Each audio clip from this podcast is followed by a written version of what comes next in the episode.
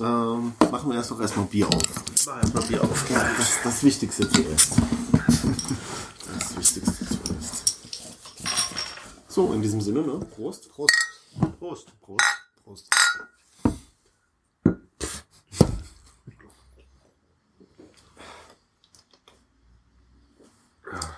Machst du? Äh, ja. Jedes Mal ein neues. Ne? Mhm. Ja, ja, auf jeden Fall. Also, äh, wir trinken heute ein Eisfjord Lager, und zwar ein Grönland Eiscap Bier. Äh, es wurde wohl gebraut mit dem reinsten Wasser der Welt, und zwar aus dem grönländischen Eisschild, wenn ich das richtig lese. Ähm, ist lecker. Es ist irgendwie ein bisschen äh, verdammt torfig dafür, dass es äh, aus äh, Eisbergwasser gebraut wurde, habe ich das Gefühl, oder? Soll ich mal den Klappentext lesen? Mhm. Greenland Ice Cap Beer. This premium Arctic lager is brewed with the world's purest water reborn from the 180,000 year old Greenland ice cap. The ice is handpicked by the local fishermen in Ilul- Ilulissat, Greenland, without making any impact on the unique Greenland ice cap. This pure water combined with the best raw materials create a unique experience of taste found in no other beer in the world. See where and by whom the ice for your beer has harvested on www.icecapbeer.com. Mm-hmm. Wow. Hat 6,0 Prozent. Ihr, ja. Und wie schmeckt's euch? Also mit Kaugummi vorher relativ süßlich. Ja. Im Prinzip schon. Eigentlich gut. Ja. Ja, Ich find's auch echt äh, nett, ne? Auf jeden Fall. Gierig. Ja. Das ist schon bitter.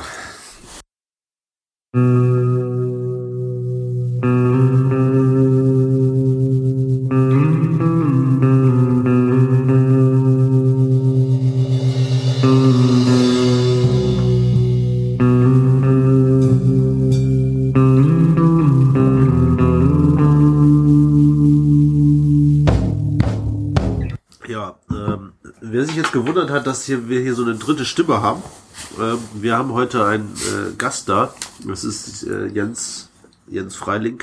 Äh, vielleicht fangen wir das Ganze einfach mal, also, oder sagen wir so, Jens ist, Jens muss uns ein bisschen über seine berufliche, äh, seinen beruflichen Werdegang erzählen.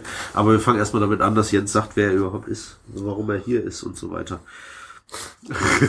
Macht, macht irgendwie Sinn.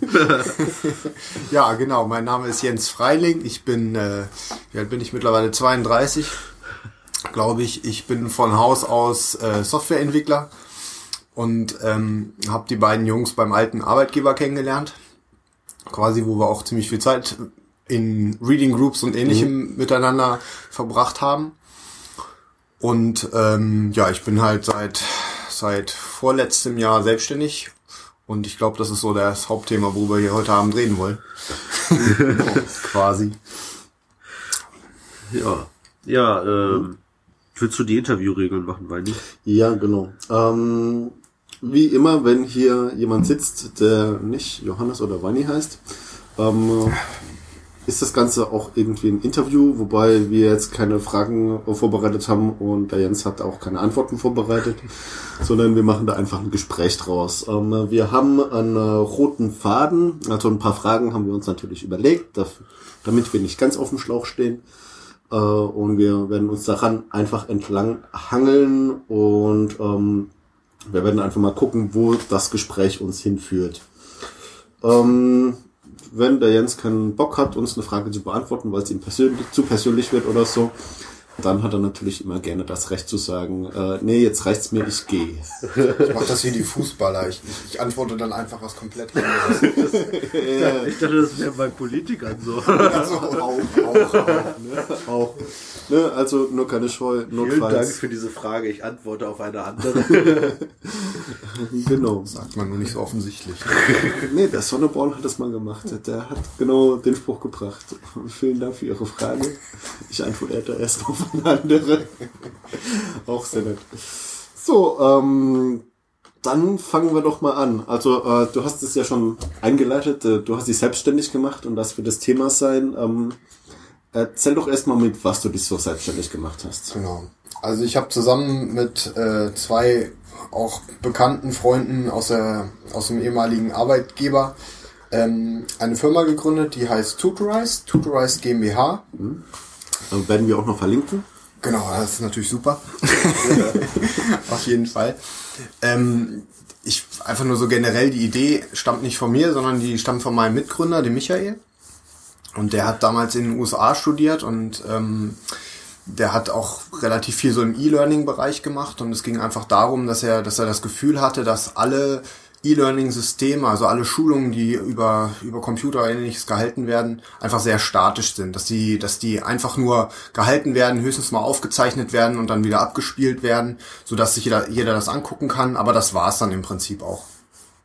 Und der Gedanke schlummerte dann schon relativ lange in ihm, dass man irgendwie versucht, vielleicht schafft man es ja auch quasi ein bisschen äh, sich, sich wachsende ähm, Inhalte zu generieren. Also quasi, dass man sagt, okay, wir zeichnen jetzt eben irgendwie eine, eine Vorlesung auf, dann kommen aber wieder Fragen dazu, dann kann man die in diesen Teil mit integrieren und so weiter und so fort. Mhm. Und ähm, das war so der, der Grundgedanke von Tutorize, dass wir wirklich gesagt haben, wir bauen uns ein E-Learning-System, was draußen halt existieren soll für jeder Mann, jeder Mensch, der irgendwie Interesse daran hat, sein Wissen zu teilen. Und ähm, das ist nicht nur so, dass jeder einfach ein Video hochladen kann, auf dem man ein bisschen erklären kann, sondern es ist wirklich so, dass die Community daran teilnehmen kann, Fragen stellen kann und auf diese Fragen geantwortet werden kann und die in Form von weiteren Bildern, Videos, äh, Textmaterial, ähnlichem, Audios in das ursprüngliche Fragengerüst mit einfließen und ähm, das Video einfach oder beziehungsweise das ganze ganze Schulung, das ganze Tutorial verbessern. Ja. Das war so, so der, der Grundgedanke. Ne? Also immer ein, ein, ja, ein wachsendes Tutorial, sage ich mal so insgesamt. Und das funktioniert? Also von technischer Seite absolut. das heißt, welche Seite funktioniert nicht?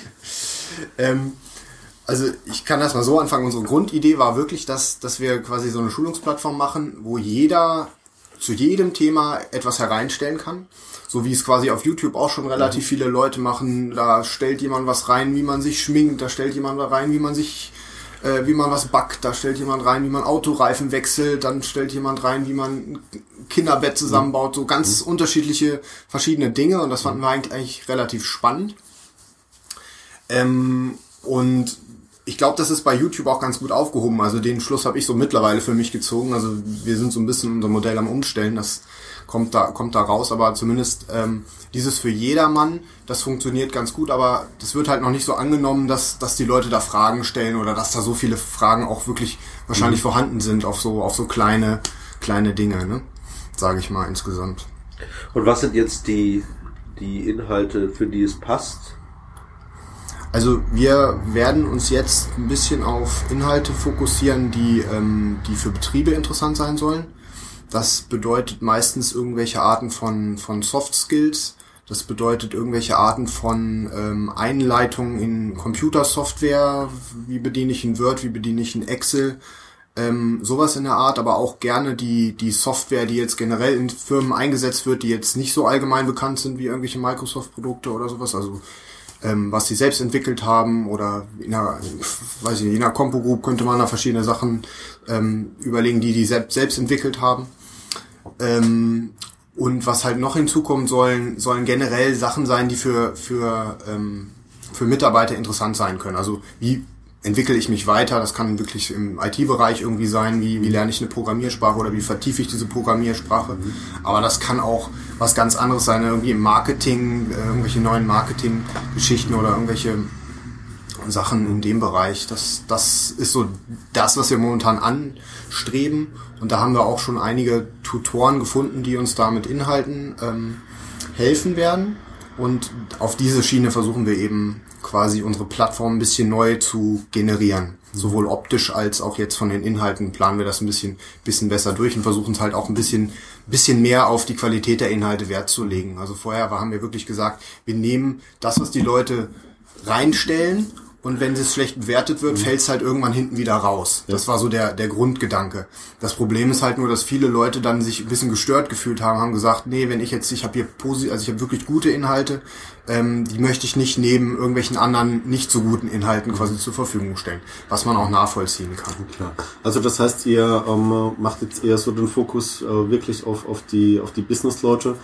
Ähm, habt ihr dann auch so, äh, also das hat sich jetzt für mich so angehört, als ob ihr dann auch zu einer Firma hingeht und sagt so, hey liebe Leute, ähm, äh, braucht ihr ein äh, Schulungssystem intern? Äh, ihr habt noch keins, wir können euch eine Plattform anbieten, wo ihr in welcher Art auch immer einen Zugang kriegt und sich dann eure Mitarbeiter in einem Selbststudium was beibringen können. Das ist quasi der positive Nebeneffekt so ein bisschen gewesen aus diesem, aus diesem Strategiewechsel, dass wir das so mitbekommen haben. Also es sind Leute wirklich auf uns zugekommen, die einfach nur unsere Plattform gekannt haben, die wir angeschrieben hatten und gefragt haben, ob es nicht interessant wäre für die, ob die ihre Inhalte zur Verfügung stellen. Und die kamen dann auf uns zu und gesagt, hm, naja, also wie gesagt, so neben diesen nicht so guten Inhalten möchte ich nicht unbedingt stehen, aber euer System ist so toll, könnt ihr uns das nicht lizenzieren. Also zumindest das war so der, ja, die, das, was, was wir so rausgehört haben in den letzten paar Monaten, was ganz positiv ist für uns. Und das ist jetzt quasi unser zweites Modell, woran wir so ein bisschen am entwickeln sind. Und wir versuchen jetzt auch wirklich das Ding ähm, personalisiert für Firmen unter dem Namen des oder unter dem Branding des jeweiligen Unternehmens halt zur Verfügung zu stellen und für interne Fortbildungen, Schulungen zur Verfügung zu stellen. Und das ist dann bei euch gehostet oder, oder wird das tatsächlich dann in den Firmen installiert? Also ähm, wir haben uns im Prinzip mehrere Modelle dazu überlegt. Also die erste Wahl wäre definitiv, das erstmal bei uns zu hosten. Ähm, da gibt's aber mit Sicherheit auch ein paar Unternehmen, die, die das gerne bei sich hosten würden. Das ist dann auch vollkommen in Ordnung. Ja. Oder muss man eben auch zusehen, dass da, da ist natürlich ein deutlich höherer Aufwand von unserer Seite, auch mit Einrichtung und Wartung und man kann nicht mal eben kurz ein Update einspielen und so weiter und so fort. Deswegen ist das preislich dann wahrscheinlich noch ein bisschen anders gestaltet. Aber Ja, äh, gut, auf der anderen Seite müsste dann die Hardware nicht zur Verfügung stellen und ich kann mir vorstellen, so als ist klar. Unternehmen, gerade wenn du, wenn du Marketing-Schulungen hast, dass ähm, der eine oder andere sicher auch Probleme hat, da äh, Genau. seine Strategien in der, in der Cloud zu haben und Richtig.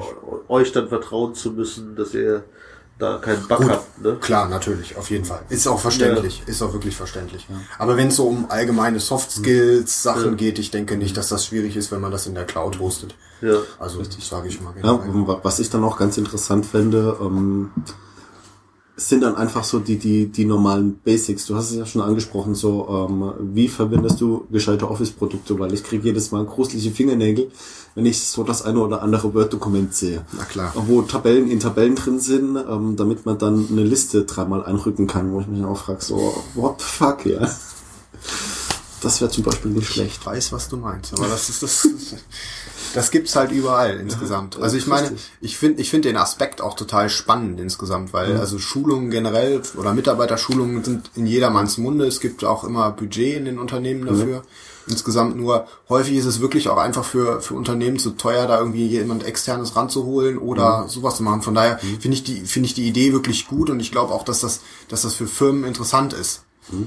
Ja, das es wäre natürlich jetzt auch, sagen wir mal, wenn ich als Schulungsfirma so das quasi als Distributionskanal nutzen könnte. Genau, das ist ja der Gedanke. Ja. Wir sind ja auch nur eine Distribu Distributionsfirma im Prinzip. Also wir, Ja. wir stellen keine eigenen Inhalte her oder halt ein paar weniger, aber das, das wird halt immer überschaubar bleiben, irgendwie so in die Richtung, in die wir auch stoßen wollen, ne, um so ein bisschen Ja. Mhm. Vorreiter zu sein. Aber im Prinzip sind wir natürlich auf, auf externe Tutoren, also ich nenne sie immer Tutoren, Mhm. weil unsere Plattform ja auch Tutorize heißt, ähm, angewiesen, weil ähm, ja, weil die halt auch viel mehr sich mit den mit den einzelnen Sachen auskennen und es gibt auch so es gibt auch so tolle Sachen, die es, also es gibt so wirklich interessante Inhalte und, ähm, und die kann man einfach ein bisschen ver, verbreitern dadurch, ne, oder distributieren. Äh, wie ist das? Du hast gesagt, ähm, ihr wollt jetzt auch die Qualität ein bisschen höher halten, weil ihr dann gemerkt habt, dass dann eben die Leute kommen und sagen, naja, ähm, ich möchte jetzt halt mein äh, hochqualitatives Gelaber nicht neben ähm, äh, dem Back, ja, neben dem Backrezept von der Oma haben, das äh, sowieso keiner versteht, weil die einfach einen Dialekt spricht und dann also, äh, weißt du, einfach so, so, wie wollt ihr die Qualität sicherstellen? Ich habe mal ein bisschen rumgesurft bei euch auf der Seite, habt dann auch gesehen, ihr habt ähm, einen Tutor, der auch erklärt, wie man gute Tutorials-Videos macht. Richtig. Ähm, äh, das fand ich dann auch schon mal einen relativ geilen Ansatz, weil äh, das ist zum Beispiel so eine Geschichte, äh, was eben gerade bei YouTube-Videos, die dir was beibringen wollen, einfach absolut grausam ist. Die haben ein interessantes Thema, die wissen einen Haufen, aber sie können es einfach nicht rüberbringen, weil sie weder eine Struktur noch einen roten Faden haben, noch irgendwelche äh, didaktischen Skills oder so. Also wie wollt ihr da die, die Qualität sicherstellen? Ja, also es ist, es, das ist generell ein schwieriges Thema. Ich finde sowieso dieser, da ist so, so eine bestimmte Lücke zwischen einer, also zwischen etwas Wissen und mhm. dieses Wissen auch gezielt so aufzunehmen, dass es auch andere verstehen. Also da ist generell immer eine ziemliche Lücke dazwischen. Das, das, ist, eine eigene, man, das ist eine eigene Fähigkeit. Genau, auf jeden Fall. Also das merkst du selbst, wenn du irgendwie an der Hochschule bist äh, in eine Vorlesung gehst und ein Professor hat wirklich extrem viel Ahnung, ja, und du würdest einfach nur diese Vorlesung mitschneiden insgesamt. Da sage ich mal, dass das für die meisten Leute auch relativ uninteressant wäre, weil es nicht so richtig professionell aufbereitet wäre. Wenn man das jetzt noch in verschiedene Kapitel untergliedern würde, denen vernünftige vielleicht Einleitungsworte und Texte und vielleicht noch ein schickes Bild und sowas mitgeben würde, dann macht das direkt was ganz anderes her und ist viel interessanter auch für die meisten Leute und viel mehr Leute würden sich auch dafür interessieren. Also einfach nur so eine, so eine Aufmachungssache. Und diese, diese Lücke zu schließen, die, also das, das ist wirklich relativ schwer. Also wir, wir versuchen es natürlich jetzt im ersten Step damit zu sagen, okay, ihr habt bestimmte Sachen, an die ihr euch halten sollt. Also ähm, wir, wir wollen auf jeden Fall aufnehmen oder also wir haben jetzt erstmal aufgenommen zu sagen, mit was für Softwaren kann man vernünftig arbeiten, wie kann man das aufnehmen, wie kann man es schneiden, mhm. ähm, wie kann man, worauf muss ich achten, wenn ich, äh, wenn ich filme, wo muss das Licht stehen, wo muss die Kamera stehen, mhm. wo muss ähm, ja das Audioaufnahmegerät stehen und ähnliche Geschichten. Also da kann man so ein bisschen technisch unterstützen, erstmal so auf dem mhm. ersten Step, aber mittelfristig, ähm, das sind wir halt auch ein bisschen am Durchplanen, ob wir das nicht hinkriegen, ob wir uns da einen, einfach einen Partner organisieren können, die für uns einfach das ganze Technische ähm, mit abhandeln und dann einfach zu jemandem nach Hause gehen und sagen, ah, das ist derjenige, der wirklich Ahnung von etwas hat und dem geben wir mal einen Tag Zeit mit unseren wirklich guten Leuten, dann haben wir einen Kameramann und jemanden, der sich mit Ton auskennt mhm. und so weiter und so fort. Und am Ende gibt's noch jemanden, der das Zeug zusammenschneidet und dann dann entsteht daraus wirklich was Professionelles mhm. und was richtig Gutes. Mhm. Wenn man so jemanden an der Hand hat, dann hat man natürlich wirklich gewonnen. Aber das ist halt auch immer eine Kostenfrage. Ne? Ja, eben. Ist wirklich so. Aber so, wir wollen gerne diesen, diesen, ähm, ja, diese Lücke einfach ein bisschen schließen mhm. und indem wir da auch ein bisschen Unterstützung von unserer Seite anbieten. Aber primär geht es uns jetzt fürs Erste, um, um die Plattform auch so ein bisschen ins Rollen zu bringen. Logischerweise um die Inhalte, die schon existieren. Mhm. Ähm, weil es ist wirklich schwer, Leute dazu zu motivieren und zu akquirieren, dass sie wirklich auch noch ihre eigenen, ihr eigenes Wissen aufnehmen und dann auch noch uns zur Verfügung stellen. Okay. Ja, hört sich ja schon mal interessant ja. an. Ähm, vielleicht ein Aspekt, da haben wir gar nicht, gar nicht so drauf geredet. Also mhm. ein großer Unterschied zu YouTube ist ja auch, dass man Geld für die Videos verlangen kann. Also wenn ich jetzt Richtig. da äh, ein, ein äh, einen Inhalt veröffentliche, was weiß ich, persönliche Retrospektiven 101, ähm, dann könnte ich dafür, was weiß ich, 5 Euro Geld nehmen. Wie viel von den 5 Euro, die bei dem Klick, ich kaufe das jetzt, äh, passieren, gehen dann an mich und wie viel verdient Tutorize damit? Also auch das Modell haben wir wieder ein bisschen umgeschmissen. Ursprünglich hatten wir das so, dass es je nach Bewertung, dass der Tutor ein bisschen mehr bekommt, weil wir gedacht haben, der Community-Gedanke steht da ein bisschen im Vordergrund. Da wir uns jetzt mittlerweile einfach an viele Firmen und sowas handeln, haben wir einfach uns auch einen fixen Betrag geeinigt. Und das ist bei 50-50, also 50 Prozent, 50 Prozent. Ähm, ja, das war so der ursprüngliche Gedanke. Aber wie gesagt, da ist man auch noch ein bisschen verhandlungsfähig, muss man auch ganz klar sagen. Also wenn da wirklich große Unternehmen an uns rantreten und die Interesse oder ja. die von Interesse für uns sind, dann kann man da auch noch mal ein bisschen nachverhandeln. Hm. Oh, nicht verkehrt. Okay, ich glaube, äh, ähm, ich, ich würde mal jetzt mal die erste private Frage einleiten. Weil es ist ja jetzt relativ klar geworden, wo du herkommst und äh, wo ihr hin wollt mit der Firma. Ähm, äh, wir hatten es äh, ja drüber, dass du selbstständig bist. Äh, du hast dann schon ein, angemerkt, äh, dass es nicht so diese klassische Selbstständigkeit ist, wo man dann halt ähm, Tag und Nacht unterwegs ist und nachts arbeitet und tagsüber neue Kunden das akquiriert. War ne? das, das genau, Entschuldigung, das war ein Vorgespräch. Ähm, äh, wie, wie ist das jetzt genau? Also ähm, du bist zwar selbstständig, aber nicht richtig, oder was? Nein, so kann man das nicht sagen. Also ähm, wir haben die Tutorize GmbH gegründet Und ähm, wir sind mittlerweile ähm, acht Angestellte und wir werden alle von der Tutorize GmbH finanziert. Also die gibt uns jeden Monat unser Gehalt. Aber wir hatten natürlich das Glück, dass wir diese Tutorize GmbH erstmal gründen konnten. Und das hat natürlich nur funktioniert, indem wir irgendwo extern äh, eine Finanzierung herbekommen haben. Und das war in unserem Fall die Integrations- und Strukturbank in Mainz, ähm, die einfach Existenzförderung ähm, betreibt und ähm, jetzt im, in diesem Fall halt auch für Rheinland-Pfalz und sich unser Projekt angehört hat und wir ähm, ab und zu oder wir generell denen unser Business Case vorgestellt haben und die relativ interessiert daran waren und die gemerkt haben, hier gibt es viele Möglichkeiten und die finanzieren uns momentan voll. Das heißt, ähm, insgesamt, ja, da geht's dann, da geht's dann um äh, 500.000 Euro, die die quasi in so ein Unternehmen reinbuttern, das an bestimmte Meilensteine gekoppelt ist, dieses Geld. Also man muss bestimmte Meilensteine er, ähm, erreichen, um, um eben auch bestimmte Tranchen ausbezahlt zu bekommen. Aber wenn alles so läuft, wie wir uns das vorstellen, dann geht's halt wirklich um 500.000 Euro. Und mit so einer Summe finanzieren die eben Unternehmen wie uns. Okay. Äh, das heißt, ihr habt euch darum beworben. Wir haben uns richtig darum beworben. Wie Also sah wir der haben, Bewerbungsprozess aus? Ähm, das, also wir hatten ursprünglich hatten wir hatten wir die Idee. Ich erzähle mal einfach so ein bisschen, wie es wie es quasi gekommen ist. Ähm, dann hatte der Michael ist dann auf mich zugekommen und ähm, wir haben einfach mal darüber geredet, wie ähm, wie können wir das auf die Beine stellen und wo guckt man dann und so weiter und so fort. Und dann hatten wir relativ schnell einen Termin im, im Technologiezentrum in Koblenz, also im TZK.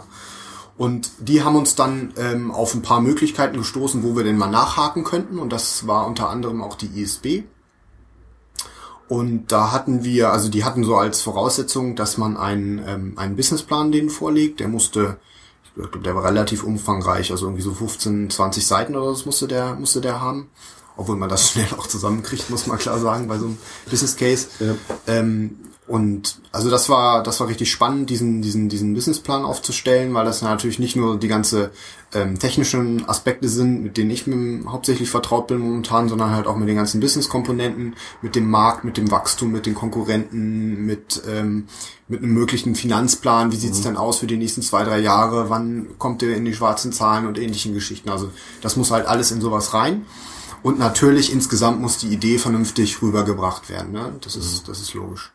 So, und diesen Businessplan haben wir dann geschrieben, haben den der ISB vorgestellt in, in ein, zwei Gesprächen und dann gab's da eine, eine kleine Jury, die, ähm, die sich dann entscheiden musste, ob das irgendwie angenommen wurde. Und das ging zum Glück bei uns relativ gut und relativ schnell und die haben dann relativ zügig die Zusage gemacht, sodass wir netterweise schon nebenberuflich, also wir haben noch in der, in der alten Firma gearbeitet, ähm, den ganzen Prozess anstoßen konnten. Das heißt, wir konnten schon unsere Software, die Plattform an sich, also zumindest das Grundgerüst, konnten wir in Auftrag geben. An eine externe Firma haben wir das gemacht. Und ähm, ja, so dass das Ganze schon mal ein bisschen ins Rollen kam. Da haben wir schon Logo und Design und bla, so die ganzen Sachen, die man halt so benötigt, haben wir schon mal vorbereitet gehabt. Und äh, ja, konnten dann, also ich hatte, als ich komplett in Vollzeit eingestiegen ist, das war am 1.4. letzten Jahres, ähm, da stand die Plattform schon so, dass wenigstens, äh, dass sie ganz gut genutzt werden konnte, muss man sagen. Also sie konnte so weit genutzt werden für, für, für, für ja, Schulungen anschauen und Schulung waren zu dem Zeitpunkt halt Videos. Ähm, und ähm, ja, bewerten und was man alles an sich einloggen und, und ganzen Fragen-Workflow war auch schon so im, im, Teil abgebildet. Man konnte Tests machen und also das hat schon alles relativ gut funktioniert. Hatte natürlich viele Kinderkrankheiten, kann man sich vorstellen. Aber so technisch war das schon ganz in Ordnung. War schon ganz solide. Und ich habe dann halt quasi ungefähr ein halbes Jahr gebraucht, bis das dann auch so unseren Ansprüchen so richtig genügt hat, sage ich mal, insgesamt. So dass wir, dass wir damit einen guten, guten Gewissens irgendwie live gehen konnten. Und dass es halt auch optisch ein bisschen noch was hergemacht hat und so weiter und so fort, weil da die hatten, die bei der Entwicklung hatten hauptsächlich auf die technischen Aspekte halt Wert gelegt. Ähm, wie ist das mit äh, Konkurrenten? Du hast es gerade angesprochen, ähm, Businessplan, Marktsituation, Konkurrenten. Ähm, spontan würde mir jetzt halt keiner einfallen, außer YouTube. Aber YouTube ist ja, äh, hat ja einen, anderen- einen anderen Use Case, sagen wir es mal so. Naja, Parlays. Ja, Parlays.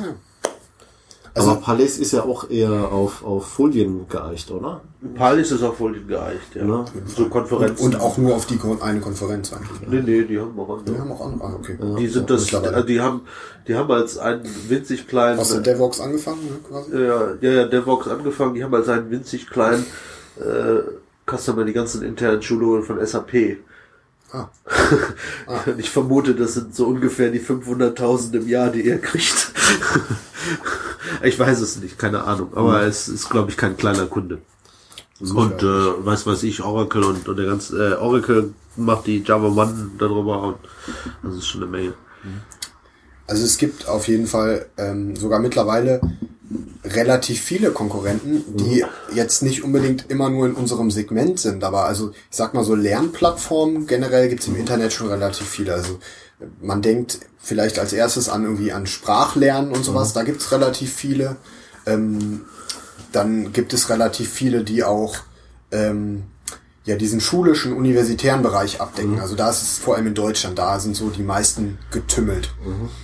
Ja gut, aber da kenne ich jetzt ja zum Beispiel von, von, von meiner Historie her ähm, zwar die Plattform, aber das ist ja eher so eine Geschichte, wo du dann sagst, ähm, ähm, als Universität äh, gehe ich zu meinen IT-Menschen, die stellen irgendwo einen Server hin, da installieren wir das Ding drauf und äh, die müssen das dann selbst irgendwie verwalten.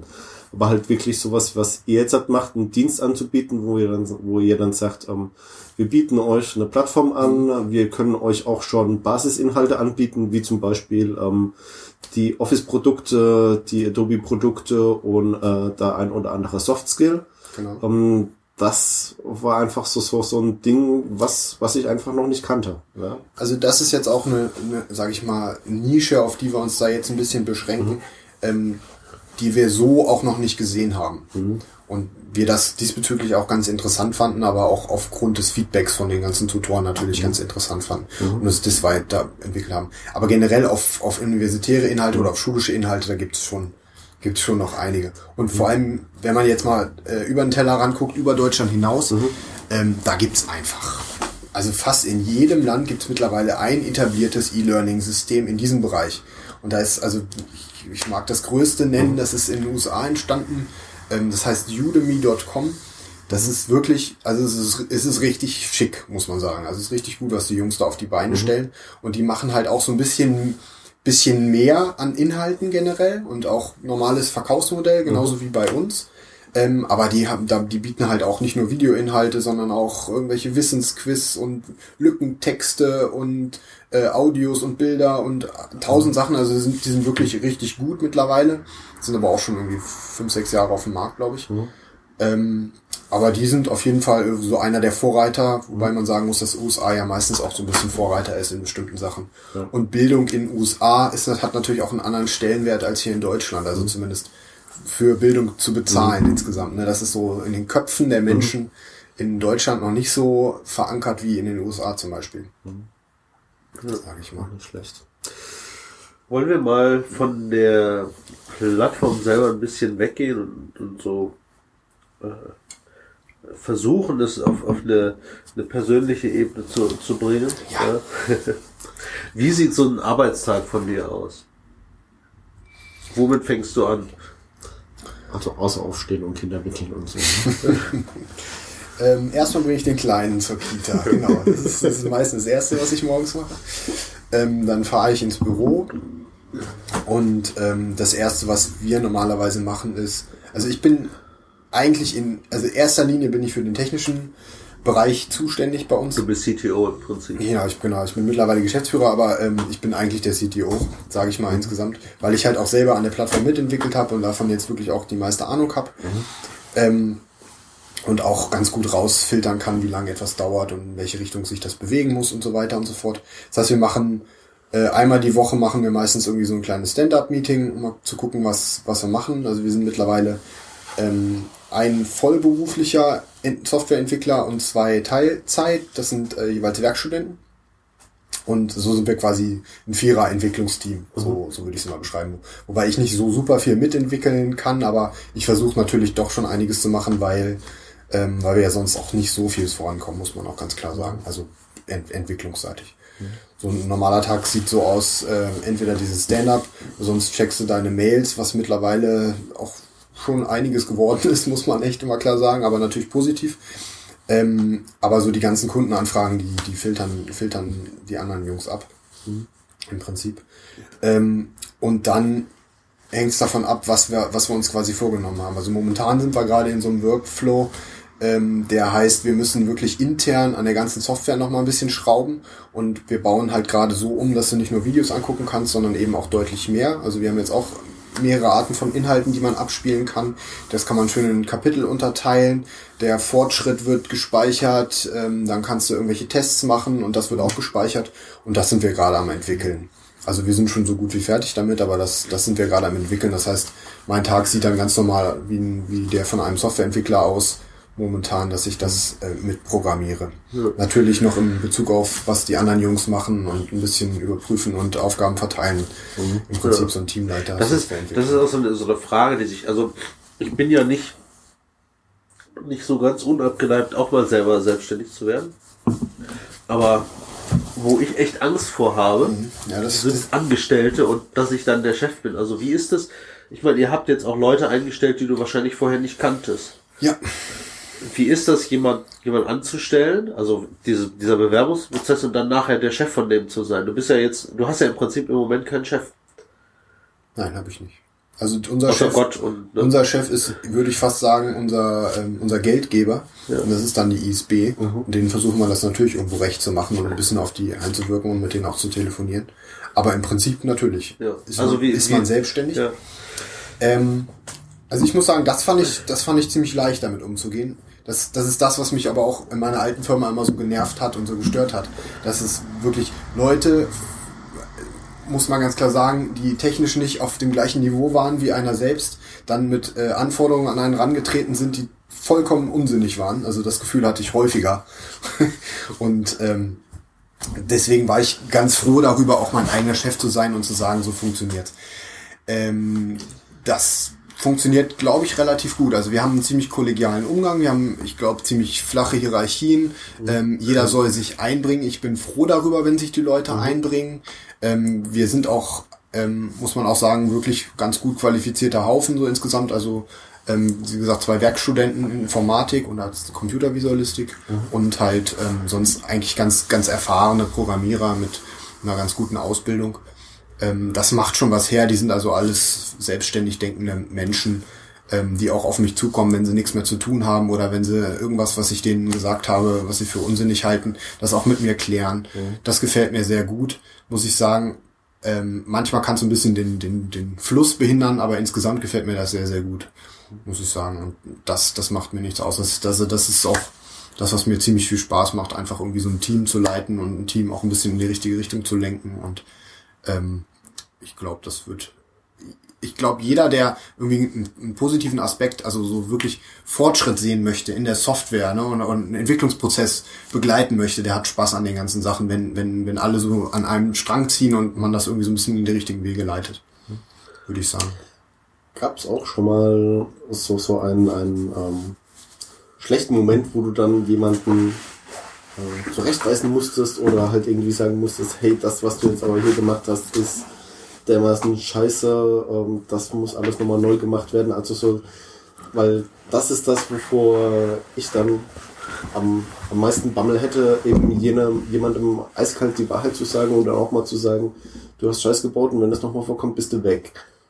Also jetzt hat mal in letzter Konsequenz, ne? Da läuft es ja dann irgendwann darauf hinaus, dass du derjenige bist, der dann eben mit jemandem mal so ein Gespräch führen muss. Mhm. Hattest du schon mal sowas in die Richtung, oder? Also ich sag mal, wenn man, wenn man Leute einstellt, mhm. ne, muss man, also man muss, man muss jegliche Konsequenz dann auch für sie tragen. Das stimmt natürlich. Mhm. Ich stelle sie ein. Das heißt, äh, wenn, wenn das nicht funktioniert und wenn da irgendwelche Probleme auftreten, muss man auch konsequent dann sagen, so funktioniert's nicht, weil du hast natürlich dich und dein Unternehmen im Mittelpunkt mhm. und ähm, versuchst natürlich das mit den, mit den Mitarbeitern auch voranzutreiben. Also wir hatten jetzt noch keine wirklich kritischen Situationen, muss ich sagen. Aber also so, so ein, zwei kritische Gespräche hatte ich definitiv. Ähm, aber ich glaube auch, dass man das mit einer gewissen Sachlichkeit und sowas relativ gut abhandeln kann. Also wenn man den Leuten vernünftig klar macht, was quasi hier nicht so läuft, wie man sich das vorstellt, dann ist das auch in Ordnung. Und mhm. also ich habe da jetzt nicht irgendwie Ablehnung erlebt, sondern eigentlich eher Verständnis dafür. Mhm. Ähm, ich muss manchen Leuten schon ab und zu mal auf die Füße treten, dass ein bisschen was passiert. Und man muss das auch lernen, das stimmt. Also man muss da wirklich auch lernen, sich dann zu motivieren und auch nicht zu sagen, ah, ich gehe diese Situation jetzt aus dem Weg, sondern man muss das direkt ansprechen, weil wenn man das nicht tut, dann läuft's halt hinten raus ganz anders, als man sich das eigentlich wirklich vorgestellt hat und dann wird's auch eigentlich für einen selber richtig blöd. Ne? Mhm. Deswegen, also ich finde schon, man muss den Leuten klar sagen können, wie es ist, aber ich finde, das muss man auf einer vernünftigen Ebene machen.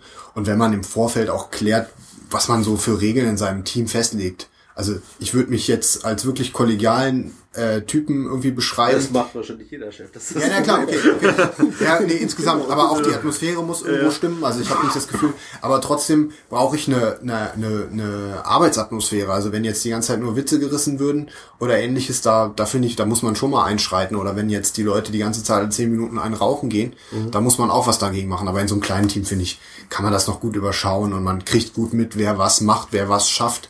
Und ähm, außerdem, finde ich, kann man über alles reden. Und das muss auch so sein.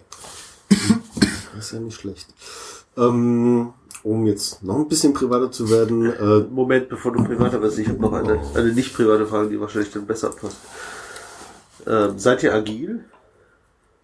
Ich sag mal so teils.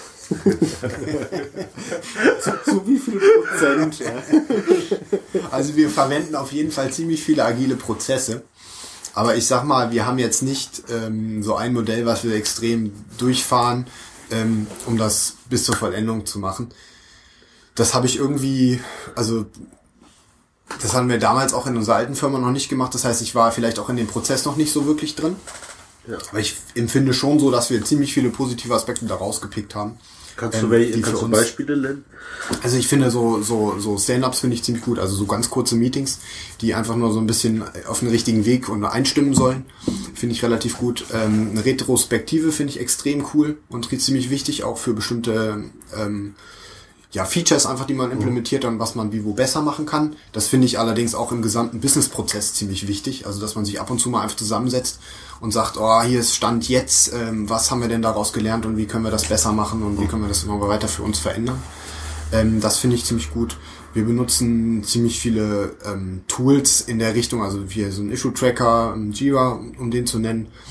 Ähm, der hilft uns ziemlich viel bei der, bei der Arbeit insgesamt.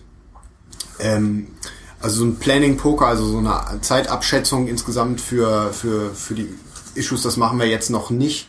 Ähm, aber ich, ich sag mal, es geht in die Richtung, so insgesamt. Also wir machen schon so einigermaßen so ein Schätzen, dadurch, dass unser Team noch so klein ist, funktioniert das auch noch so ganz gut, ein Schätzen, so dass wir das auch ein bisschen besser planen können.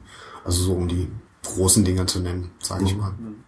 Also geht's dann schon eher Richtung Scrum. Ja, es geht schon sehr in die Richtung Scrum, muss man sagen. Aber ähm, ja gut, wir im Prinzip machen wir auch Sprints, muss man auch, also fast auch so sagen. Also wir machen so, wir planen Versionen und das ist eigentlich eine Version, ist bei uns dann immer ein Sprint und wir gucken, dass wir dann so und so viele Sachen da reinmachen, ähm, wie es eben passt. Aber wir sind jetzt nicht strikt auf irgendeinen Zeitpunkt oder auf irgendeine Zeitspanne aus, wie das so ist. Also das heißt, wenn ihr dann irgendwie sagt, so, ja, eigentlich haben wir ja für nächsten Montag jetzt das Sprintende geplant, aber wir stellen fest, dass wir für ein Feature noch zwei, drei Tage mehr brauchen, dann wird das halt einfach verschoben. hängt einfach immer ein bisschen davon ab, was Ziel dieses Releases ist. Ne? Sage ich mal, unser nächstes Release wird sein, unsere Software richtig gut zu machen. Das heißt, da haben wir viel mehr Zeit reingesteckt als irgendwelche kleinen Zwischenreleases, wo du einfach nur ein paar Wünsche von den Tutoren und sowas umgesetzt hast, damit, damit die sehen, dass auch was passiert. Und da passiert ja auch eine ganze Menge eigentlich. Ähm, aber jetzt ist halt gerade wirklich ein ziemlich, ziemlich, ziemlich großer Umbruch in der Software und ähm, da wir die ja auch irgendwie nochmal lizenzieren wollen, ist da noch ein bisschen was dran zu denken. Das heißt, die nächsten zwei Wochen werden wir keine neue Version haben, definitiv nicht. Okay. Ähm, na, wenn wir gerade dabei sind, ähm, äh, QA, macht ihr QA? da kommt er mich mit großen Augen an. Wir brauchen keine QA, weil bei uns funktioniert alles, wenn es fertig ist. Nein. Ähm, also wir haben, wir haben ja, also unser Team besteht aus, ähm, sage ich mal, vier Entwicklern insgesamt. Ähm, der Michael ist von Haus aus auch eigentlich Softwareentwickler, beziehungsweise zumindest Informatiker, ähm, hat sich aber auch ja auf die ganzen technischen oder auf die nicht technischen Sachen ähm, beschränkt insgesamt und macht auch viel nicht technisches bei uns oder eigentlich das meiste. Und der hat halt auch noch ein Team von ähm, von zwei Mädels, die ein bisschen Kundenakquise machen und die ein bisschen Marketing machen und ähnliche Geschichten. So, das heißt, wir haben jetzt keinen wirklichen, der sich um Software-Tests oder, oder die ganzen äh, Integrationstests oder ähnliche Sachen kümmert. Ähm, das haben wir einfach für den Anfang gesagt, kriegen wir irgendwo intern vom Team Ja, aber ihr abgebildet. macht schon, schon, äh, so- schon Unit-Tests. Ja, klar machen wir Unit-Tests. Okay. Ja, klar. Also softwaretechnisch, sage ich mal, sind wir da auf einem ganz guten Stand, sage ich insgesamt. Ähm, wobei von denen, die wir es entwickeln haben lassen, ähm, die haben wir eigentlich quasi alle weggeworfen und, und sind gerade dabei, die nochmal ein bisschen neu zu schreiben, die Unit-Tests. Ähm, aber auch weil, ja, weil das einfach ein anderer Anspruch war, sage ich mal insgesamt. Also mein Anspruch ist da schon deutlich höher. Ähm, aber ähm, ja, wir haben jetzt keinen wirklich der, die, jemanden dafür, der das jetzt komplett durchtestet, sondern das machen wir im Team. Also wir, wir sagen jeweils, jemand nimmt einen Bug auf, das heißt, derjenige muss diesen Bug auch testen. Das ist so, so, so ein bisschen unser Ziel. Also bevor wir, bevor wir releasen, gucken wir eben über alle Bugs, die erledigt sind und setzen die nur auf geschlossen, wenn die wirklich getestet worden sind. Äh, So in unserem Ticketverwaltungssystem. Und ähm, so in die Richtung läuft's und dann macht so ein bisschen den Zyklus und dann machen wir eben noch mal so ein bisschen Querbeet-Testen, sowieso generell immer, wenn wir eine Version deployen. Und ähm, das hat bisher ganz gut funktioniert, muss man sagen. Aber ich sag mal, je größer du wirst, desto froher wärst du darüber, wenn jemand sich wirklich ein bisschen, ähm, ja, eigentlich quasi hauptberuflich damit auseinandersetzen könnte. Ne? Aber ich meine, ich hätte auch gerne noch einen Designer und ich hätte auch gerne noch dies und das. Ähm, das muss auch irgendwo einfach im Budget bleiben erstmal. Ja. Und momentan steht einfach die Entwicklung im Vordergrund und halt natürlich dann auf der anderen Seite die Kundenakquise oder eben das Marketing für unsere Seite. Okay. ähm, wir hatten es vorhin ja schon angesprochen, dass dein erster Schritt des Tages quasi ist, den Kleinen in, die, in den Kindergarten zu bringen. Ja, Tagesmutter noch. Genau, Tagesmutter, ja. Ähm, es war ja im Prinzip so, es war ja im Prinzip so, dass äh, du dich selbstständig gemacht hast, während deine Frau das Kind auf die Welt gebracht hat. ähm, Zum selben. zum, zum, zum gleichen Tag, ja. Also ähm, mehr oder minder. Wie war da die Entscheidung? Weil wenn ich mir überlege, ähm, ich stehe kurz davor, Vater zu werden und ähm, ich stehe kurz davor, mich selbstständig zu machen, dann sind es zwei Dinge, wo ich für mich jetzt halt so, ohne groß drüber nachzudenken, erstmal sagen würde, äh, das musst du dir aber ganz genau überlegen, weil wenn das nicht klappt mit dem Selbstständigsein, dann lebst du mit deiner Frau und einem Kind in einer Zwei-Zimmer-Wohnung ähm, äh, von Sozialhilfe, solange bis du erstmal einen anderen Job gefunden hast oder so, ne? Ähm, worst Case. Ja, ähm, wie war da die Entscheidungsfindung bei euch? Hat deine Frau Worst gesagt, Case ist ja erstmal ALG 1. Ne? das heißt, es werden dann doch drei Zimmer. Ja, okay. ne? Aber wie war so die, die Entscheidungsfindung? Hat deine Frau gesagt, so, ich, In Koblenz. mach, mach du Koblenz. nur, ich habe andere du Probleme mit dem. Kleinen oder, ähm, Nein, wir haben natürlich darüber geredet und ähm, ich habe bei ihr einfach gesagt, ich habe da jetzt quasi ein, ein Angebot für, ich sage immer, für ein wirklich interessantes Projekt, was ich wirklich ähm, spannend finde, was ich gerne mit vorantreiben würde. Aber ich habe mir von vornherein gesagt, ich gehe diesen Schritt nur, wenn meine Grundsicherung auch äh, wirklich da ist erstmal. Das heißt, für mich war diese Finanzierung auch ich sage nicht Voraussetzung, ich weiß nicht, wie ich mich entschieden hätte, wenn, wenn es nicht geklappt hätte. Also das ist, das ist immer so ein Wenn, Wenn und Dann. Aber insgesamt war für mich schon klar, ich brauche auf jeden Fall eine gewisse Grundsicherung, ne? muss man klar sagen. Und wenn das mit einer Vollfinanzierung nicht geklappt hätte, dann hätten wir vielleicht wirklich gesagt, okay, man schraubt eben ähm, sonst normal volltagsmäßig ein paar Stunden zurück oder versucht irgendwie auf eine Halbtagsstelle oder auf eine Dreiviertel zu kommen oder ähnliches und versucht den Rest erstmal so zu machen. Weil am Anfang haben wir auch das nebenbei versucht aufzubauen. Da bleibt natürlich eher die Zeit, ähm, ja, nicht mehr so viel Zeit übrig, aber wenigstens hast du ganz gut, ganz gut Kohle dann dadurch. Ähm, aber für mich war es wirklich auch eine grundlegende Sache war, die Grundsicherung muss da sein. Absolut wahr. Ähm, Finde ich auch absolut gerechtfertigt. Würde ich auch jedem raten, der in so einer Situation steckt, wie, wie ich damals. Ähm, aber würde ich jetzt auch zum jetzigen Zeitpunkt auch nicht anders machen insgesamt, weil ich finde, das ist auch ist auch wirklich vollkommen normal. Also die Grundbedürfnisse müssen irgendwie ähm, da sein und man muss trotzdem auch noch irgendwie privat ein bisschen existieren, weil ähm, sonst funktioniert das alles auch nicht. Also wenn man wirklich komplett nur sagt, ich kümmere mich nur um die Firma und ähm, bringe kein Geld mit nach Hause, aber eventuell habe ich dann hier ein paar Möglichkeiten. Ähm, ich glaube, das würde vielleicht mal ein paar Monate gut gehen, wenn die Frau wirklich hinter einem steht. Aber ähm, ich glaube, dann würde es halt auch viele Probleme geben, insgesamt auf privater Ebene, die, die man auch einfach ja, vorbeugen kann, mhm. sag ich mal. Also das war für mich irgendwie, das mit der Finanzierung fand ich, fand ich eine super Sache diesbezüglich, muss man sagen. Trotzdem muss man auch sagen, ähm, man bringt natürlich auch Eigenkapital und so weiter damit rein. Aber es war jetzt nie so, dass ich gesagt habe, ich nehme dieses Geld und, ähm, und das ist jetzt, das ist jetzt meine Lebensversicherung oder irgendwie sowas. Das ist jetzt das enorm wichtigste Geld. sondern ich habe wirklich gesagt, okay, das würde zwar unglaublich wehtun, wenn ich das jetzt verliere, aber ich habe halt wirklich diese Ideen und ich glaube, dass dieses Unternehmen wirklich was werden kann. Dann nehme ich dieses Geld eben als mein Startkapital und stecke das da rein. Und ähm, ich glaube, mit dem Gedanken würde ich jetzt auch jederzeit wieder an sowas rangehen, ne? wenn das irgendwann mal nicht klappen sollte oder wie auch immer. Oder nochmal was anderes kommen würde. Weil das ist wirklich spannend. Und wenn man wirklich Ideen hat und wenn man wirklich an etwas glaubt, finde ich, sollte man schon ein bisschen, bisschen was rein investieren. Und da ist dann auch im Endeffekt der Zeitpunkt egal, weil äh, mir wäre es auch lieber gewesen, wenn es drei Jahre früher passiert mhm. wäre. Weil dann hätte ich auch insgesamt mehr Zeit gehabt, abends und so weiter und mhm. so fort. Also das ist jetzt natürlich alles viel knapper. Aber auf der anderen Seite, man lernt hieraus, seine Zeit viel besser einzuteilen, sich genau zu überlegen, was schaffe ich denn den heutigen Tag? Was mache ich denn heute wirklich? Und bringt, ist das zielführend, was ich heute mache? Mhm. Ähm, das ist sowieso so ein Punkt, den man in der Selbstständigkeit einfach immer, immer wieder neu überdenken muss, glaube ich. Habe ich jetzt auch schon in so vielen Büchern gelesen und ähnlichem.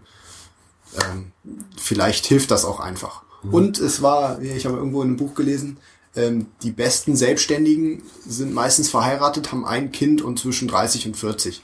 Also Fetze genau rein. da muss es nur noch was werden. Fetze genau rein. Richtig. Ähm, also äh, du hast dich dann auch schon wirklich äh, im, im Vorfeld so mit Bücher und äh, Selbststudium und so weiter damit auseinandergesetzt, oder? Ja. Na klar, auf jeden ähm, Fall. Okay, da können wir dann vielleicht einfach noch eine Bücherliste verlinken von Büchern, ja, die du, die du dann einfach empfehlen kannst. Ähm, hast du da so spontan noch irgendwelche Dinge, die du auf jeden Fall jedem empfehlen würdest, der sich überlegt, wie zum Beispiel hier. Johannes hat ja gesagt, er will sich nächstes Jahr selbstständig machen. Das habe ich nicht gesagt. Das habe ich nicht gesagt. Und im Moment, im Moment bin ich auch relativ weit davon entfernt. nee, aber ähm, was, was ist so der erste Schritt, also ähm, den du dann einfach jemandem empfehlen würdest, der kommt und sagt so, ich habe eine Idee und mit dieser Idee könnte ich mich vielleicht selbstständig machen. Was wäre so das Erste, was du so jemandem empfiehlst, was er machen soll? Ähm, also ich habe halt so mitbekommen, also erstens, man muss wirklich eine Idee haben, von der man überzeugt ist selber. Mhm. Das, das habe ich so für mich gelernt. Also man muss wirklich auch so ein bisschen hinter die Idee stehen, die wirklich auch rüberbringen können. Das ist immer so ein Punkt, vor allem bei den technisch geprägten Leuten ist das manchmal ein bisschen schwierig. Ähm, also man muss wirklich auch schaffen, äh, diese Idee zu, zu portieren, ne? irgendwie an die Leute zu bringen. Ähm, und sei es dann irgendwie externe Hilfe dafür zu bekommen oder jemand, der das, der das teilweise auch besser kann als einer selbst. Das finde ich relativ wichtig insgesamt. Aber wenn man diese Idee hat und daran wirklich auch glaubt, gibt es vor allem auch in Deutschland ziemlich viele richtig tolle Wege, ähm, das irgendwie zu verwirklichen.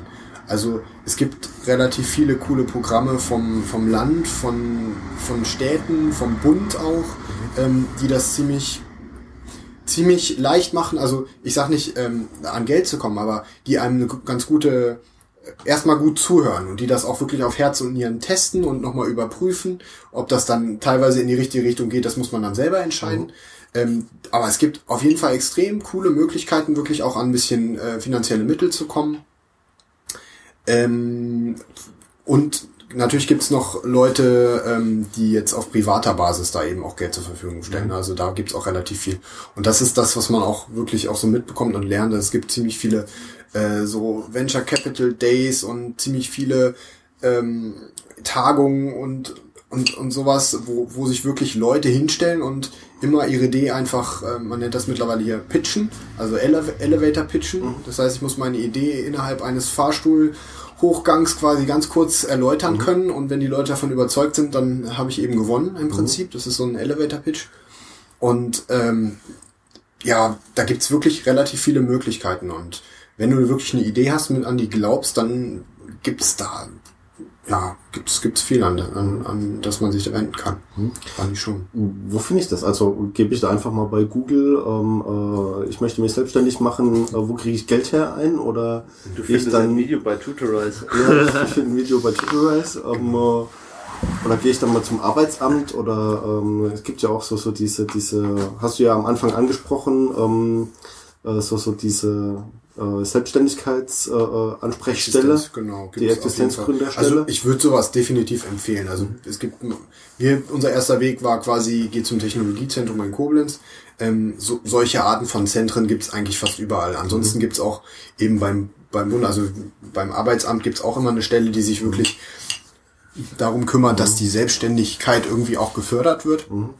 Es gibt ja auch, soweit ich weiß, wenn du Arbeitslosengeld 1 beziehst, gibt sogar irgendeine Möglichkeit, dass du da mit ein paar hundert Euro aufstocken kannst, ähm, um halt quasi deine Idee zu verwirklichen und ähm, erstmal versuchen, selbstständig auf, die, auf die Beine zu bekommen. Also selbst da gibt's Möglichkeiten, sage ich mal insgesamt. Das, das finde ich, ich finde es einfach toll, dass, dass das unterstützt wird. Es wird auch wieder zurückgefahren, merkt man auch wieder. Also ich lese es immer wieder in irgendwelchen Wirtschaftswochen und sonst was. Aber ähm, die Grundidee steht noch und ich sag mal, wenn du wirklich eine Idee hast, die vernünftig drüber bringen kannst und auch noch ein bisschen mit deiner Qualifizierung glänzen kannst, ähm, dass du dass das Ding auch wirklich verwirklichen könntest, dann gibt's da relativ interessante und gute Wege. Okay, also dann einfach mal. Ähm, Also es gibt, lokalen- es gibt so Selbstständigkeitsseiten im Internet, also selbstständig im Netz fällt mir da gerade ein oder ähnliches. Ähm, das sind so Seiten, die wirklich gute Links und gute Artikel da auch zur Verfügung stellen und ähm, von denen kann man sich von weiterhangeln. Aber ansonsten erstmal bei sich in der Stadt gucken, was gibt's für Möglichkeiten. Dann vielleicht auch nochmal auf, auf Bundesebene, also bei uns war es eben äh, Land Rheinland-Pfalz. Ähm, aber wenn man sich so ein bisschen an die private Schiene hangeln möchte, da bin ich witzigerweise jetzt nicht so der richtige Ansprechpartner, aber da kenne ich natürlich auch mittlerweile ein paar Leute, die das gemacht haben. Ähm, da kann man auch gerne noch mal ein, zwei Links zur Verfügung stellen. Aber man, man fallen einem natürlich die großen Inkubatoren ein, hier so die Samba-Brüder und ähnliche. Ähm, die haben natürlich einfach Unternehmen gegründet, die einfach ganz viele ja, Unternehmen auch wieder pushen und ähm, auch Geldgeber sind und ähm, also da kann man es natürlich auch mal versuchen, aber man muss auch ganz klar sagen, ähm, man muss auch wissen, was man will insgesamt. Ne? Man muss ja. auch mal Anteile seiner Firma abgeben, damit du da diese Idee verwirklichen kannst und die Frage ist, was willst du wirklich? Ne? Ja. Und wie viel Kapital brauchst du? Das ist natürlich auch mal so ein Punkt. Also In, in England gibt's da sogar, äh, habe ich jetzt zufällig gesehen, bei der BBC eine Serie, die heißt Dragon's Den. Das ist so ein bisschen wie Germany's Next, Next Topmodel für, für Business. äh, für Business. Denn, also das, das haben dann vier Milliardäre da sitzen, die dann äh, ihre Geldstapel vor sich haben und die die hören sich die Idee dann an und stellen kritische Fragen und gucken immer sehr kritisch und alles. Und am Ende kriegt halt jemand Geld oder nicht. Also musst du mal gucken. Ja, Im Prinzip funktioniert ja. ja auch meistens so, nur meistens nicht im Fernsehen, aber schon spannend. Ja. Äh, Finde ich, find ich gut, da kriegt man das auch mal so ein bisschen mit. Ja. Weil der Entscheidungsprozess ist natürlich immer dann ein eigener. Wie viel Potenzial steckt da drin? Oder sonst kann man auch Und, und, und wie viel, wie viel Prozent geben sie dann und bla. Genau. Und, ne, und das wird dann auch verhandelt. Und Ja. Ansonsten kann man auch mal so Plattformen äh, wie, wie Kickstarter oder sowas ausprobieren. Ich, die machen ja auch gerade irgendwie einen ziemlichen Hype, ne? Ähm, muss man sagen. Also das finde ich auch irgendwie ganz spannend, aber da kann man natürlich nichts hochstellen, wenn man nicht irgendwie, sage ich mal, ein professionelles Auftreten hat. Ja. Also da würde ich nie einfach ein Projekt reinstellen, nur weil ich die Idee gut finde, sondern da musst du wirklich auch äh, einen coolen kurzen Videodreh für hinlegen und, äh, und die Idee richtig gut rüberbringen, damit das irgendwie was funktionieren kann. Und du musst natürlich breit streuen, ne? du musst es irgendwie an die Öffentlichkeit tragen und so weiter und so fort. Aber dann hast du vielleicht auch über Kickstarter und ähnliche Sachen Möglichkeiten, an ein bisschen Geld zu kommen, um deine Idee zu verwirklichen. Was ist, äh, also jetzt haben wir ja auch ein bisschen geklärt, wie die Finanzierung aussieht, wo man das herkriegt. Äh, was gibt's denn sonst noch für Hürden? Also so äh, gesetzliche Hürden zum Beispiel. Was, was musst du da beachten? Äh, ich meine, du hast jetzt ja deine Idee, du hast jemanden überzeugt, dass er dir das Geld gibt. Ähm, dann gehst du irgendwo hin und sagst, ähm, hey, liebes Arbeitsamt, ich werde selbstständig und schreibst einen Brief und dann hat sich das oder? Naja, im Prinzip habe ich äh, eine Kündigung abgeschickt ähm, beim alten Arbeitgeber natürlich. So und ähm, du suchst dir ganz ehrlich, du suchst dir Leute, die sich mit sowas auskennen. Also die ganze steuerliche Geschichte, da haben wir ein Steuerbüro, die sich um diese ganzen Geschichten. Das heißt, äh, die machen auch die ganzen Sachen mit mit Lohnabrechnung und ähnlichen Geschichten. ähm, weil das glaube ich, kannst du zwar wirklich selber machen, aber das ist es nicht wert. Und das ist natürlich auch nicht meine Kernkompetenz. Und bevor ich mich da jetzt ganz tief reinlese, dann ist das, äh, ne, dann ist unser Business schon längst verloren, sage ich mal. Aber also es gibt, das, das, das ist das, was ich, was man lernt auch, ist einfach, man muss es schaffen, äh, sich auf seine Kernkompetenzen zu beschränken und zu sagen, okay, das ist das, was mein Business vorantreibt und das ist das, woran ich wirklich auch gedacht habe. Also die ganzen steuerlichen Sachen, das kann man abgeben. Ähm, Lohnsteuer sowieso. Ähm, man, man, kann, man kann so einiges, auch die ganzen, ganzen Verwaltungssachen, Papierkram kann man abgeben. Ähm, das ist jetzt bei uns noch nicht so extrem viel, deswegen machen wir es noch selber. Äh, aber trotzdem, man kann da relativ abgeben. Aber da hatte ich auch witzigerweise ziemlich viele Bauchschmerzen vor. Wie funktioniert mhm. das so, ne? Mit, mit, mit den ganzen steuerlichen Sachen und auch je, und dann bin ich dann eine GmbH, da muss ich auch einen Jahresabschluss machen und sonst was. Aber da denkt das Steuerbüro natürlich auch dran und da, ähm, da musst du halt noch bestimmte Beschlüsse machen, aber das, das sagen die dann einem auch, die geben einem dann auch die Protokolle sogar und so weiter mhm. und so fort. Ähm, was man noch braucht, sind diese ganzen rechtlichen Sachen, fand ich, also erstmal vernünftige Arbeitsverträge, ähm, das ist natürlich auch so ein Punkt, die muss man ja auch erstmal irgendwo herbekommen. Ähm, und dann hatten wir einfach dein von, von der Kochengruppe genommen und einen Namen reingeschrieben. Weißt du? Im Prinzip wird das, wird das funktionieren. ähm, jetzt vielleicht nicht bei meinem Arbeitsvertrag, aber ja. so, du kannst ihn natürlich auch ein bisschen ausdünnen. Ja. Aber eben einfach nur mal ein bisschen ausdünnen ist auch ein bisschen schwierig. Du weißt ja. nicht, was dann da noch rechtens ist und so weiter mhm. und so fort. Aber wir hatten damals, mussten wir sowieso unsere AGBs auch definieren lassen. Das war auch ein ziemlich langwieriger und schwieriger Prozess insgesamt, ne, weil man muss ja auch erstmal das Businessmodell richtig verstehen, bis, bis die AGBs da mhm. durchblicken. Und da haben wir uns an Steuer, äh, Quatsch, an, an Anwaltsbüro gewandt und die haben dann auch in, unter einem Hut quasi die ganzen Verträge und so weiter mitgemacht. Das war witzigerweise fast das Doppelte von dem, was wir für unsere Entwicklung ausgegeben haben. Vom Kostenfaktor her. muss man leider echt mal so sagen.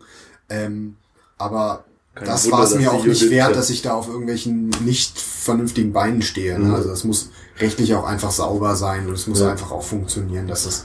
Für das Geld kann man auch keine Unit-Tests erwarten. Es waren welche da. Aber ich musste sie zum Teil auskommentieren, weil sie einfach nicht funktioniert haben. Und dann haben sie den Sinn noch nicht so ganz begriffen eines Unit-Tests.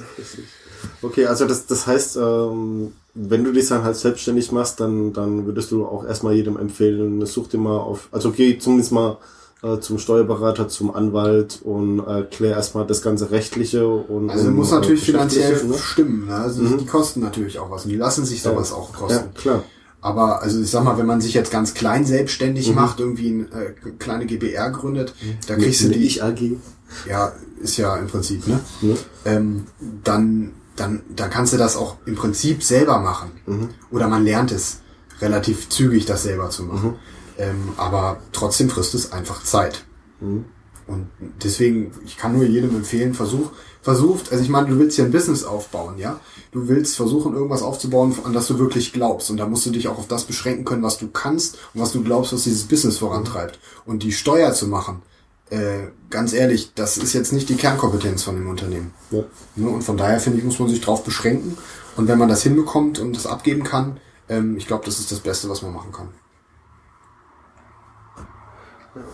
Was würdest du denn jemand sagen, der heute nach dem Hören dieses Podcasts entschieden hat, sich selbstständig zu machen?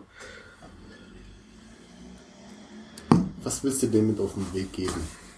Dann trinkt er erstmal das Bier leer. also ich würde dem nicht sagen, trink erstmal das Bier leer. Richtig, dann würdest du sagen, äh, mach trink, mal ein neues trink, Bier auf. Trink erstmal kein Bier mehr, überleg dir das nochmal eine Woche genau. und, dann, und dann reden wir nochmal drüber.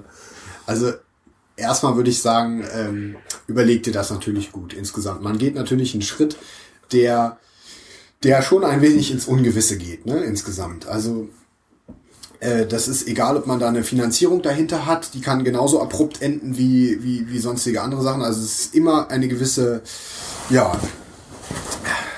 Schwierigkeit damit drin. Mhm. Aber ich, ich bin absolut davon überzeugt, wenn man die Idee gut findet und wenn man dahinter steht, dass man da ziemlich viel erreichen kann. Und ähm, das hängt natürlich auch von den Fähigkeiten des Einzelnen auch insgesamt ein bisschen ab. Aber äh, wenn man wirklich an etwas glaubt und die auch Leute eventuell mitreißen kannst, dass es so ist, dann glaube ich, hat so ein Ding insgesamt ziemlich viel Potenzial. Und dann würde ich sagen, versucht's einfach. Also das würde ich sowieso jedem empfehlen, der, der, der Lust auf sowas hat. Also ich finde, es ist einfach, es ist eine Riesenerfahrung für einen selbst. Man lernt ziemlich viel über das Business generell, aber man lernt auch total viel über sich selbst. Also insgesamt, wie geht man an Probleme ran und äh, was mache ich denn mit dem ganzen Tag, wenn jetzt kein Chef mir den ganzen Tag sagt, hier, du musst das und das und das und das machen. Ne, das ist halt schon so ein Punkt, da lernt man was ganz anderes und äh, vielleicht nicht den ersten Monat, vielleicht auch nicht den zweiten, aber wenn du da mal ein paar Tage dran sitzt, dann, dann, dann, dann ist es schon ganz interessant zu sehen bei sich selbst, was man denn dann auch wirklich den ganzen Tag macht ob man jetzt den ganzen Tag irgendwie auf, auf, auf spiegel.de surft oder ob man jetzt wirklich versucht, das Ding voranzutreiben, auch wenn man mal einen kleinen Hänger hat oder mhm. sowas. Ne? Das ist, ist schon ganz interessant. Also ich würde sagen, versucht das auf jeden Fall. Ähm, genau, aber man darf es halt auch nicht forcieren. Ne? Also wenn das nicht funktioniert und wenn das überhaupt nicht klappt, ähm, da muss man halt wirklich zusehen, dass es auch irgendwie passiert. Aber das war halt, was ich am Anfang gesagt habe. Ne? für mich war auch immer eine gewisse Sicherheit ähm, Grundvoraussetzung. Mhm. Also ich darf nie jetzt hier einfach komplett äh, auf der Straße stehen. Das, das, mhm. das geht einfach nicht. Das geht familiär auch nicht. Das will ich auch einfach nicht. Mhm. Dazu ist mir das familiär auch viel, viel zu wichtig. Ja. Ne? Ähm, Hätte es dann bei dir eine Exit-Strategie gegeben? Also hast du dir vorher überlegt, ähm, wie könnte es laufen, wenn jetzt halt das Geschäft anfängt und du eben mal deine Grundfinanzierung hast und so weiter aber dann nach einem halben Jahr einfach das alles in sich zusammenbricht und du feststellst, äh, scheiße, nix ist. Ähm, wie, wie hast du dir das vorher überlegt? Ja, ich habe im Prinzip habe ich schon so Worst Case und Best Case natürlich mal durchgespielt. Mhm. Der Best Case macht mehr Spaß. ist klar, der Ende dann mit Villa und Ferrari, ne? ja, so würde ich das wahrscheinlich nie ausgehen lassen, aber ähm, der Worst Case ist für mich insgesamt das Geld, was man da reingesteckt hat und man muss auch ganz klar sagen, nicht nur das Geld, sondern natürlich auch die Energie äh, und die ganze Zeit. Ne? Das ist natürlich auch mal so ein Faktor, die man da reingesteckt hat, ist einfach dann flöten gegangen. Ähm, aber das war es mir definitiv wert, wert und es ist es mir nach wie vor wert. Mhm.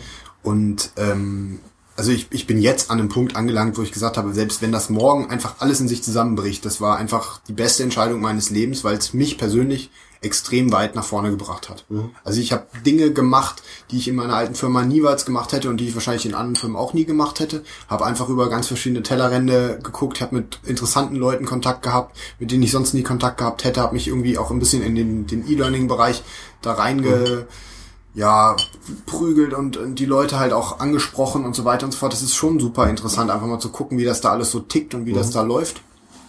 Also das, das, das kann mir halt keiner mehr nehmen. Deswegen hätte ich immer gesagt, ähm, wenn man das wirklich will, dann soll man das auch wirklich tun.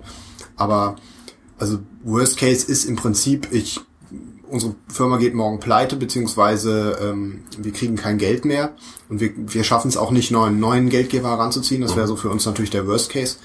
Ähm, und dann stehen wir auf der Straße diesbezüglich, weil die Firma musste definitiv, ähm, die muss Konkurs gehen, weil du sonst den Kredit von der ISB nicht mehr abbezahlen kannst.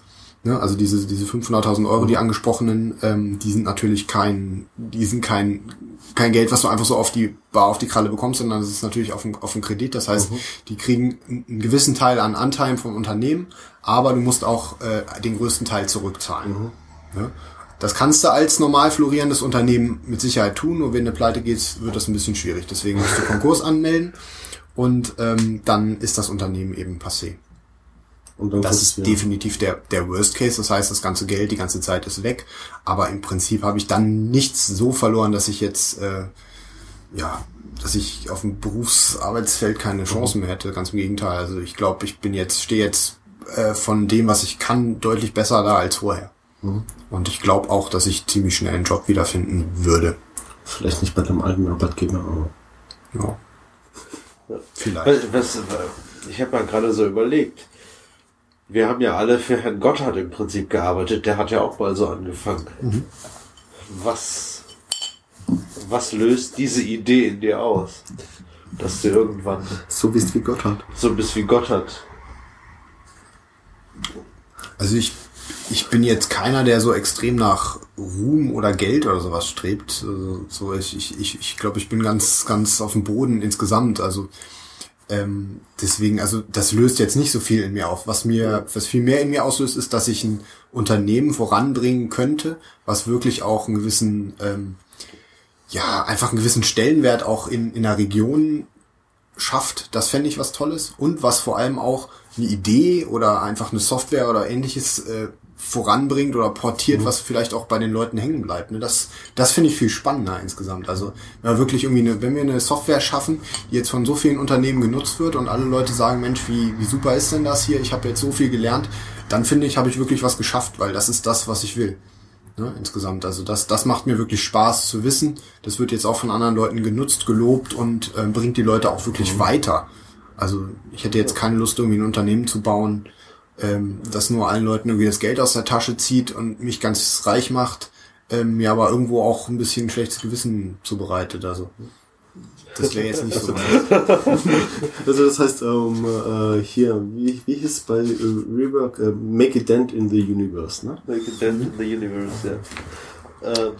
Naja, man muss das, ich meine, das sind alles positive Ziele. Also ich meine, im ersten Step ist man mhm. natürlich froh, wenn das irgendwie ein bisschen funktioniert. Und da versuchst du natürlich irgendwo auch relativ ähm, verschiedene Sachen, ne? Mhm. Sag ich mal, auch Sachen, die jetzt ein bisschen von deinem Business unter Umständen abweichen. Mhm.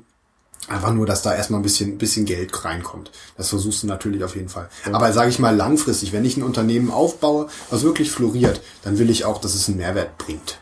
Insgesamt. Dann will ich das auch wirklich. Mhm. Also das wäre auf jeden Fall mein persönlicher Anspruch. Ähm, Hast du noch ein Abschlussstatement? Aber ich meine, das, das war ja schon fast ein Abschlussstatement, ne? Eigentlich schon, ne? Fast, fast ganz gut. Fast äh, ganz gut. Notfalls können wir das danach auch rausschneiden. Äh, wenn du jetzt nicht wirklich mehr was zu sagen hast, äh, würde ich jetzt mal zum Schluss übergehen. Ja. Das ist diesmal deiner, ne? Ja, das ist meiner. Also, äh, wir, das, wir beenden das hier also dann für heute und gehen dann zum gemütlichen Teil über, äh, wo Jens dann auch mal die Fragen stellen darf. äh, wir weisen nochmal auf unser Blog hin, das ist quotidianität.de, Quotidianität mit T. Äh, Vorschläge für neue Episoden, also insbesondere Bücher oder andere Interviewpartner, ihr dürft euch auch gerne selber anbinden, äh, anbieten. Äh, nehmen wir natürlich immer gerne an. Fragen, Anregungen, Kritik, da gibt's die Kommentarspalte im Blog für, da sind wir ganz äh, interessiert daran und wahrscheinlich Jens auch, was ihr so Absolut, zu sagen ja. habt. Äh, unterstützen könnt ihr uns über die Amazon Wunschliste oder den Flatter-Button und immer dran denken, wir haben äh, keine Ahnung. Aber eine Meinung. Und die vertreten wir auch. So sieht's aus. In diesem Sinne. Tschüss. Tschüss. Tschüss. Ne?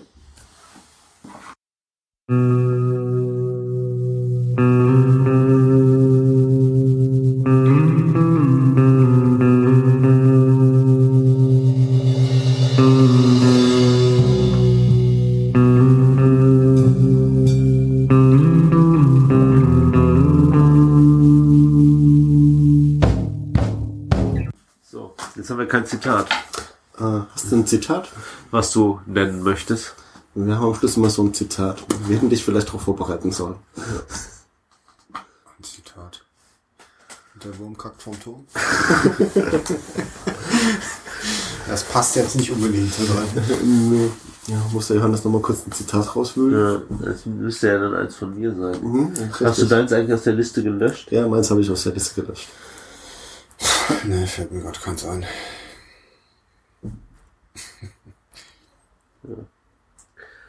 Das ist ein wunderschönes Zitat. Letzten, die letzten Worte von Georges Danton. Du wirst meinen Kopf dem Volke zeigen, es ist dessen würdig. Zu seinem Henker. Am 5. April 1794.